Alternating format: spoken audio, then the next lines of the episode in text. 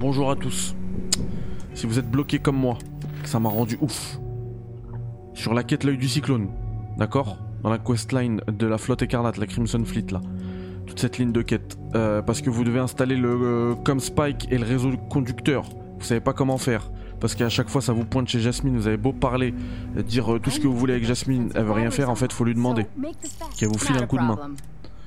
Ensuite, euh, vous faut demander à voir et à modifier vos vaisseaux. Voilà. Donc vous choisissez n'importe lequel vaisseau que vous avez, vous allez dans l'onglet constructeur de vaisseau là, donc vous appuyez sur X. Ensuite, euh, vous allez dans euh, ajouter. Voilà, vous visez rien, vous allez dans ajouter.